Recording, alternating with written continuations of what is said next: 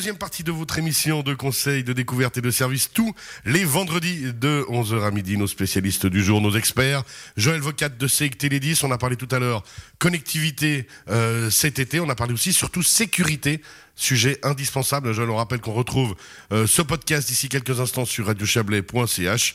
En troisième partie d'émission, ce sera avec Camille Rittner de Rittner Apiculture qu'on parlera du mal nécessaire qu'est le pollen. Et on se dirige maintenant vers Guillaume Boisdin, Logipro SRL à Valdilier. Guillaume, immobilier, mais surtout développement durable, c'est complètement conciliable. Alors, tout à fait. La dernière fois, on a très brièvement introduit la, la profession de développeur immobilier. Et puis, Aujourd'hui, j'aimerais lancer un thème qui va se décliner quatre prochaines émissions sur quatre thèmes différents. Donc le, développement durable, c'est un sujet tout à fait d'actualité. Et aujourd'hui, on va parler d'autonomie énergétique. Donc le développement durable, qu'est-ce que c'est? On le sait tous, hein, mais il y a, quand même un certain nombre de définitions qui sortent. La définition, enfin celle, celle que, j'apprécie le plus, c'est euh, le développement durable, une conception de développement et de croissance dans une perspective à long terme. Et en intégrant à l'économie les contraintes écologiques et sociales. Donc ça, c'est très important parce qu'on pense beaucoup à l'écologie, mais euh, on, oublie parfois aussi la société et le développement durable euh, doit se faire euh, au profit de la nature, mais aussi des personnes. L'autonomie énergétique, c'est le fait de produire sa propre énergie en autonomie complète. Donc, ça veut dire au niveau de la maison. Alors, au niveau de la maison, au niveau de la commune, au niveau du canton, au niveau euh, de, du pays tout entier. Donc c'est ça qui est intéressant, c'est comme on, comme on disait la, la, dernière fois, le développeur immobilier, qu'on construise une, une, maison ou un aéroport, le process est plus ou moins le même, euh, il y a juste beaucoup plus d'argent et de personnes qui sont impliquées.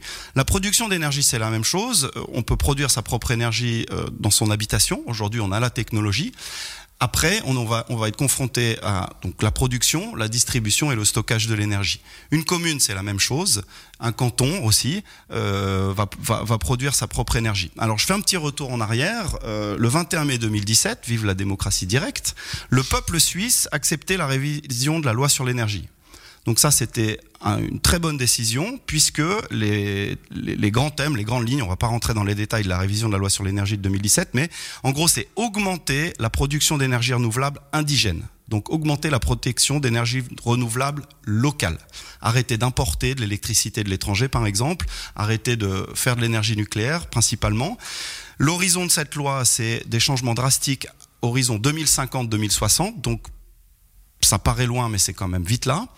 Et puis, euh, zéro émission de gaz à effet de serre. Donc ça, c'est des objectifs qui sont actés déjà depuis 2017, hein, ça remonte à 4 ans maintenant, et c'est des objectifs extrêmement ambitieux pour un pays comme la Suisse où on est quand même relativement énergivore.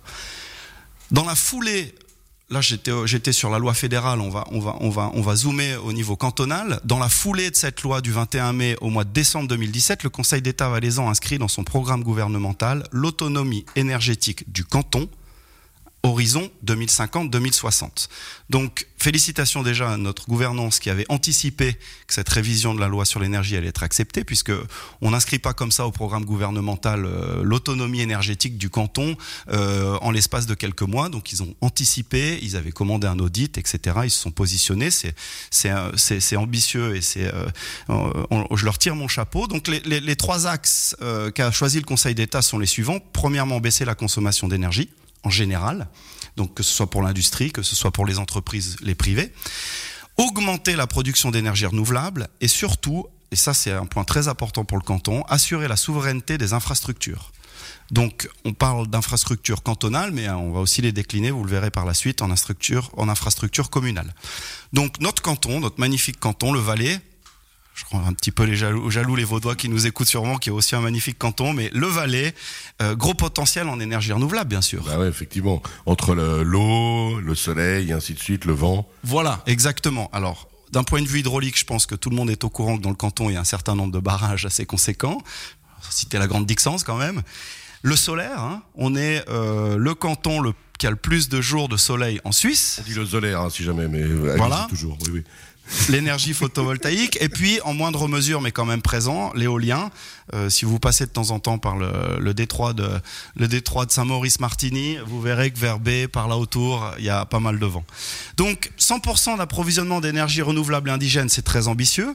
Et puis le but c'est de subvenir aux besoins du canton mais à, plus large échelle de la Suisse, puisque le, canton largement, va être excédentaire en production si on respecte les engagements qui ont été pris. Et puis au final, pourquoi pas même de l'Europe? On pourrait très bien imaginer que le canton exporte de l'énergie vers l'Italie, par exemple, ou la France.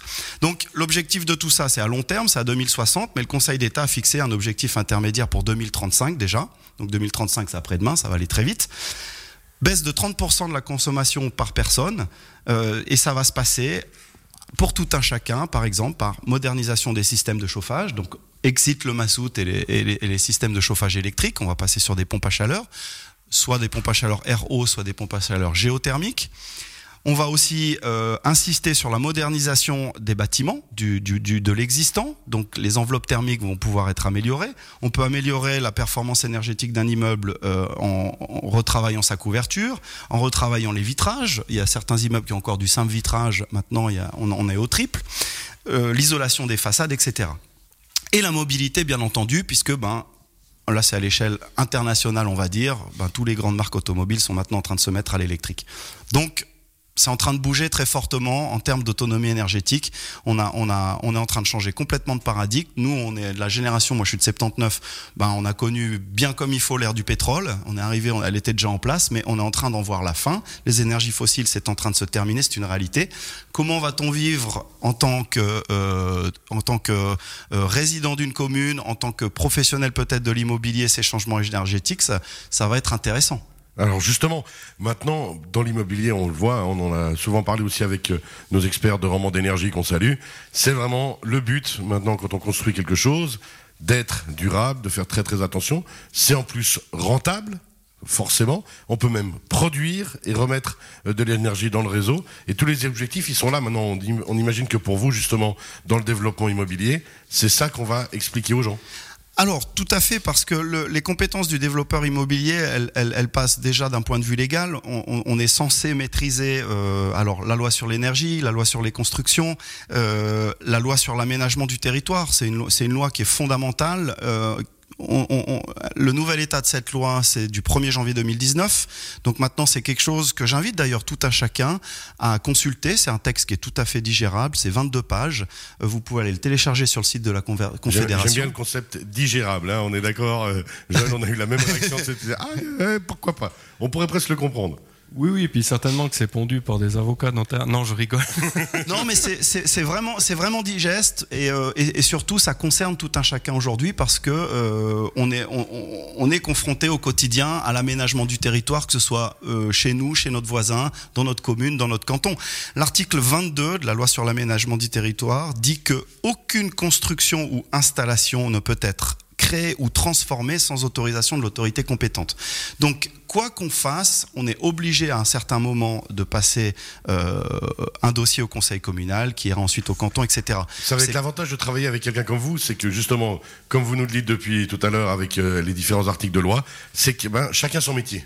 Voilà, exactement. Et puis, ben, c'est pas la commune qui va s'occuper de monter un dossier. Euh, ce sera, ce sera un travail externe. Eux, ils vont étudier ce dossier et puis ils vont le valider si. Et justement, s'il est mal préparé, ben, pas le valider, quoi. Voilà. Donc, un développeur immobilier, il va être intéressé dès aujourd'hui d'impliquer dans sa vision euh, toutes ces modifications qu'on peut voir dans l'environnement légal. Et puis, il y a aussi les attentes de la population. Aujourd'hui, que ce soit un canton, une commune ou un privé, on a vraiment des attentes en termes d'énergie renouvelable et principalement d'autonomie énergétique. Alors, je suis allé faire une petite recherche. Au niveau des grandes villes en Suisse, quel est à votre avis le podium, euh, 1, 2, 3, des trois villes les plus autonomes en énergie en Suisse? Les plus autonomes. Bon, moi, je me dis que les Bernois sont tellement exemplaires dans tout ce qu'ils font qu'il y a peut-être Berne dans le lot. Les Suisses allemands étant dans le même lot, on va dire Bâle. Je sais pas. Puis vous avez une autre idée, peut-être vous? Non? Non, je pense pas Davos, ça c'est sûr. ne les mettons pas là-dedans. Ils sont sur un podium, mais pour d'autres choses. Euh, Alors, tu as tout, vous avez tout à fait raison, mon cher Cyril. Euh, c'est une bonne réponse. Alors, Berne est à la troisième place. Hein, c'est une ville de 133 000 habitants, un peu plus. Euh, les trois, troisième place du podium. À la seconde place, on retrouve Lausanne. Ah, ville de 138 000 habitants, qui est sur la deuxième place des villes autonomes en énergie, et sur la première place Zurich, les Suisses allemands, comme tu disais. Une ville de 400 000 habitants, c'est la plus peuplée, et c'est celle qui a euh, le plus recours aujourd'hui à l'autonomie énergétique. Donc ça, c'est intéressant de savoir. Maintenant, en Suisse romande, où sont nos champions? Alors on pourrait s'attendre à euh, des, des, nouveaux projets ou des nouveaux quartiers, parce que c'est ce qu'on attend de ce, ce type de projet. Plus, ouais. hein? Alors Typiquement, euh, bon moi qui suis dans le métier, je, je connais ce projet. Je, si, si euh, les auditeurs ne le connaissent pas, je vous invite à aller vous documenter dessus. C'est assez incroyable. Ça se passe euh, dans le quartier nord de Lausanne. C'est le méga chantier de la plaine du Loup. C'est l'un des plus vastes chantiers actuels en Suisse. Et euh, on parle d'un développement sur 30 hectares qui va euh, à terme loger 8000 nouveaux habitants et 3000 emplois. Donc c'est clairement, on construit une ville dans une ville. Alors, Bien sûr qu'il y aura des éco-quartiers, que ce projet, ce sera le NEC plus ultra, les normes Minergie-P, site 2000 watts, etc. Mais le champion de l'autonomie, c'est toujours pas ça.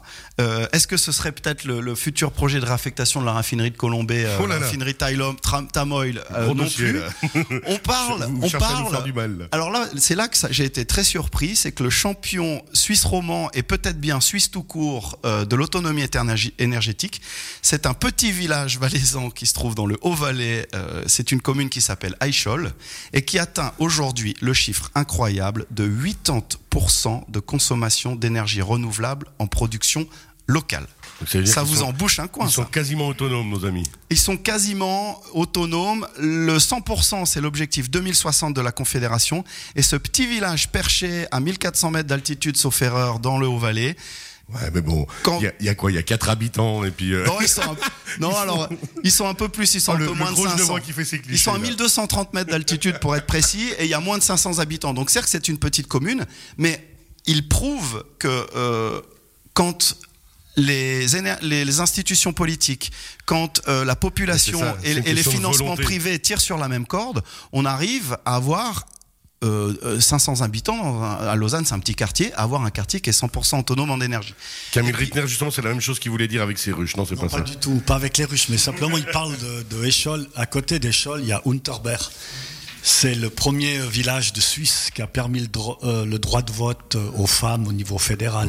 Quoi, Donc deux villages Ils sont euh, sacrément en avance, en fait, hein. Et oui, qui sont en avance sur leur temps. Il faut qu'on quitte nos clichés. Il nous reste une minute, euh, Guillaume Boisdin. Alors, bah, pour, ramener tout ça dans le Chablais, quand même, en termes d'énergie euh, renouvelable et euh, d'autonomie éterné- Dites-nous qu'on n'est énergétique. pas trop des mauvais élèves. Non, on n'est pas mauvais. Regardez, euh, le, le- le monstre chantier qu'on a monté depuis quelques temps, c'est le thermoréseau, hein, euh, c'est-à-dire le chauffage à distance. Euh, on va on va distribuer de la chaleur à un certain Jusqu'à Aigle. Voilà. euh, suivant comment. Et puis bon, pour vous parler quand même de Valdilier, qui est cette ce magnifique village perché euh, dans la vallée éponyme entre Trois-Torrents et Champéry, bah, amours on n'est pas en retard non plus à Valdilier. On a, on- à Valdilier, on a une commune qui a euh, de grosses ressources en eau et qui donc est déjà en train de capitaliser dessus. Il y a un programme de rachat de sources privées qui est en cours. Il y a des travaux qui ont été entrepris pour la création de nouveaux réservoirs. Euh, on a on a on a supprimé des petits réservoirs pour mettre. Enfin, on, on je dis c'est pas moi, hein, mais c'est à Valdilier. On a aussi, bon, par, par exemple, des personnalités qui poussent, comme Ismaël Perrin, le président. Euh, Alexis Jexcollet, que je salue au passage également, qui a été conseiller communal et qui pousse aussi pour les énergies renouvelables.